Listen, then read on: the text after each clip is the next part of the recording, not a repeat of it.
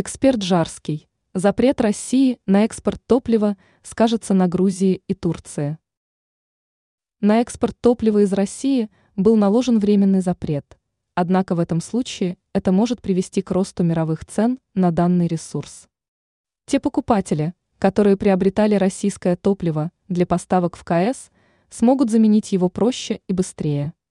Издание РБК сообщает, что из-за того, что 21 сентября российская администрация ввела временный запрет поставок топлива, у Грузии, Турции и Бразилии могут возникнуть сложности с закупкой нефтепродуктов. Это мнение было высказано со стороны управляющего партнера экспертной группы ВЭТА Ильи Жарского.